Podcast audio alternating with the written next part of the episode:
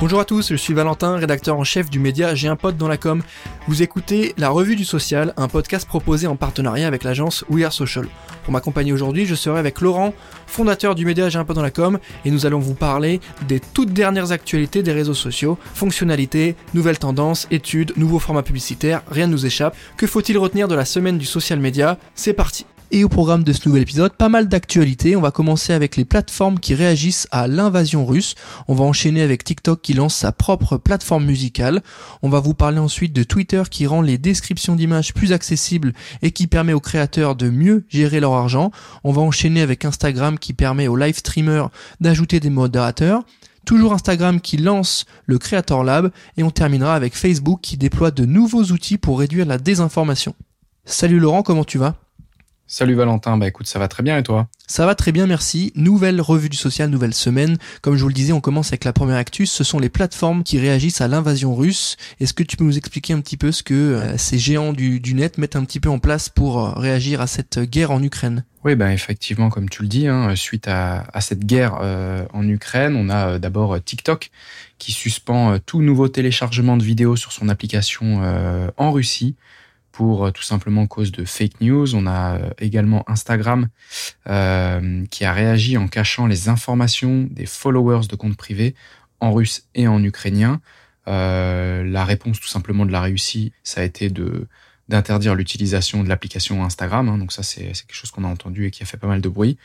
Et pendant ce temps-là, bah, Meta, qui a mis à jour sa fonction d'aide communautaire sur Facebook, donc euh, c'est tout simplement euh, que les Ukrainiens peuvent trouver des informations fiables auprès des agences locales de l'ONU et euh, des sociétés de la Croix-Rouge.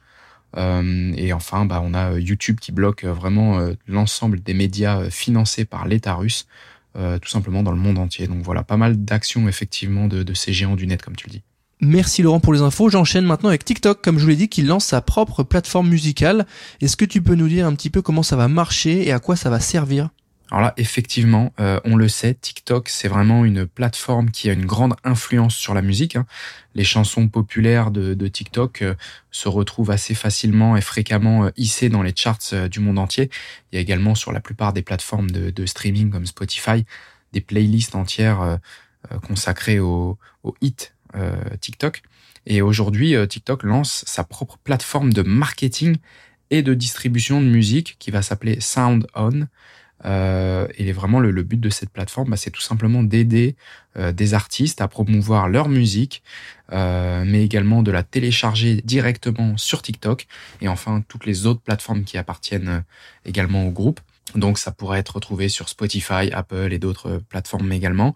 la nouveauté, ou en tout cas une, une singularité, c'est que SoundOn versera 100% des redevances aux artistes sur les plateformes qui appartiennent au groupe ByteDance.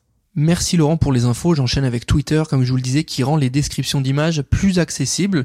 Est-ce que tu peux expliquer à quoi ça va servir Pour quel type de public ça s'adresse? Eh Bien écoute, pour le public, c'est tout simplement euh, les personnes euh, avec une déficience visuelle, des aveugles, euh, qui ont besoin de ces fonctionnalités d'accessibilité.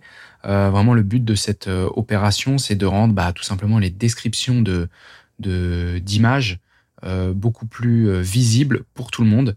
Euh, alors visible, c'est pas un mauvais jeu de mots, mais en tout cas, c'est euh, comme sur une page internet, hein, tu as vraiment un texte alternatif euh, qui est lié à une image et qui permet de décrire ce que tu vois sur l'image pour que des outils d'accessibilité puissent décrire tout simplement ce qui est présenté à l'image pour des personnes aveugles ou avec des difficultés pour voir et, et lire. donc voilà, donc des images de description qui vont être avec un petit badge alt pour alternatif euh, avec un simple clic sur ce badge, bah, on va tout simplement pouvoir voir euh, cette description. effectivement, euh, cette fonctionnalité fait écho à une opération qui a été menée notamment par We Are Social avec LOL for Blinds, qui a imaginé une campagne de sensibilisation pour bah, permettre tout simplement à celles et ceux qui sont dans l'incapacité de voir des contenus drôles sur Twitter, bah, tout simplement de les entendre.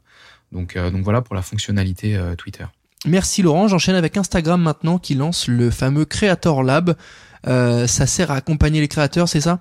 C'est exactement ça. C'est euh, un, centre de ressources un petit peu où les créateurs vont pouvoir s'approprier bah, tout simplement les meilleures pratiques et process en matière de, publication, euh, avec bah, du coup ce Creator Lab qui va accueillir des vidéos, des commentaires de créateurs de contenu sur différents sujets, avec bah, principalement la monétisation, comment monétiser son contenu que l'on crée sur la plateforme, comment est-ce qu'on accroît son audience, comment est-ce qu'on fait pour gagner de plus en plus de followers.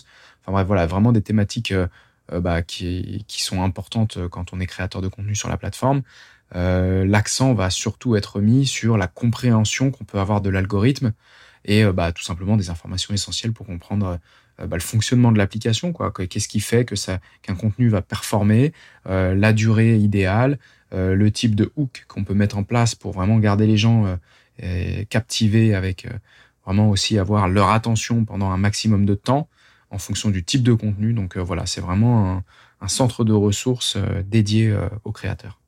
Merci Laurent. J'enchaîne maintenant avec Facebook qui, comme je vous le disais, déploie de nouveaux outils pour réduire la désinformation. On le sait, Facebook est un petit peu euh, en proie aux fake news, au sujet des informations. La plateforme met en place de nouvelles solutions pour y remédier. Est-ce que tu peux nous en dire plus, Laurent? Évidemment que je peux t'en dire plus, euh, Valentin.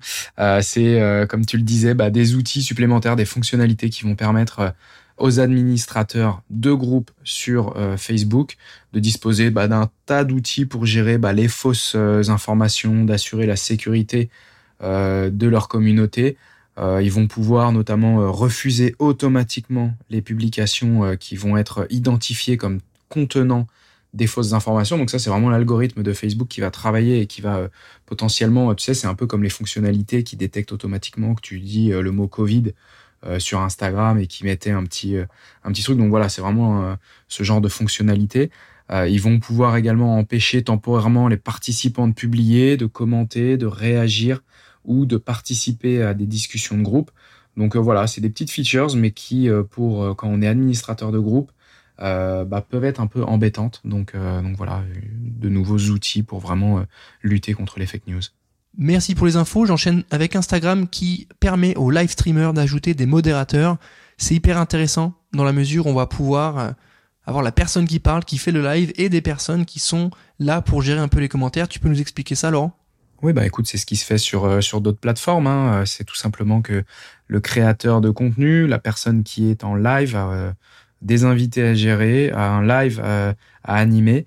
Donc euh, cette fonctionnalité va être hyper pratique et, également pour nous. Hein, euh, on diffuse pas mal de live, donc ça va nous permettre bah, de garder le focus sur nos invités, sur ce que l'on raconte, pendant que bah, des personnes euh, bénévoles puissent être sélectionnées au sein des, de, de, la plateforme pour bah, modérer et si jamais il y a des messages mal intentionnés, on va dire, eh ben on peut directement les supprimer, les bloquer, les, les, les masquer. Donc voilà, ce sera lorsque euh, la personne est en live, elle clique sur les trois petits points dans la barre de, commentaires pendant le live et elle peut sélectionner directement des modérateurs dans la liste des comptes qui vont être suggérés. Merci pour les précisions et on termine cette revue du social avec Twitter qui aide les créateurs à mieux gérer leur argent avec une nouvelle solution, un nouveau dashboard, le fameux créateur dashboard. Est-ce que tu peux euh, nous dire un peu comment il fonctionne, à quoi il va servir? Ouais, bah écoute, là, euh, rien de transcendant. Hein. c'est tout simplement un dashboard à destination des créateurs bah, qui va euh, euh, tout simplement leur permettre de suivre leurs gains grâce aux fonctions de monétisation sur Twitter. ça va leur permettre de consulter leur historique de paiement, d'obtenir des informations sur les paiements à venir de la part de, de Twitter. Donc voilà, c'est tout simplement un tableau de bord qui va permettre de faire un follow-up de, des performances des contenus. Euh, je suppose qu'il y aura bah, les performances en termes d'impression, euh, en termes d'engagement, mais également de mettre en parallèle avec euh, la monétisation. alors attention, c'est vraiment une fonctionnalité qui va être pour l'instant disponible uniquement pour les créateurs américains, donc uniquement aux États-Unis, sur la plateforme iOS et du coup avec plus de 10 000 followers. Donc ça fait quand même déjà un petit peu de tri même si 10 000 followers, c'est pas non plus un, très gros cap. Euh, voilà, il y a quand même pour l'instant des, euh, contraintes, mais, euh, mais voilà, un dashboard, hein, c'est pas non plus très très compliqué, mais en tout cas très utile, je pense, pour, les créateurs. Ok, merci Laurent, c'est hyper clair. Merci à toi d'avoir pris le temps de répondre à toutes mes questions. On arrive à la fin de ce nouvel épisode de la Revue du Social. Je rappelle que c'est un podcast toujours réalisé en collaboration avec l'agence We Are Social. Moi, je vous dis merci de nous avoir écoutés. On se retrouve la semaine prochaine.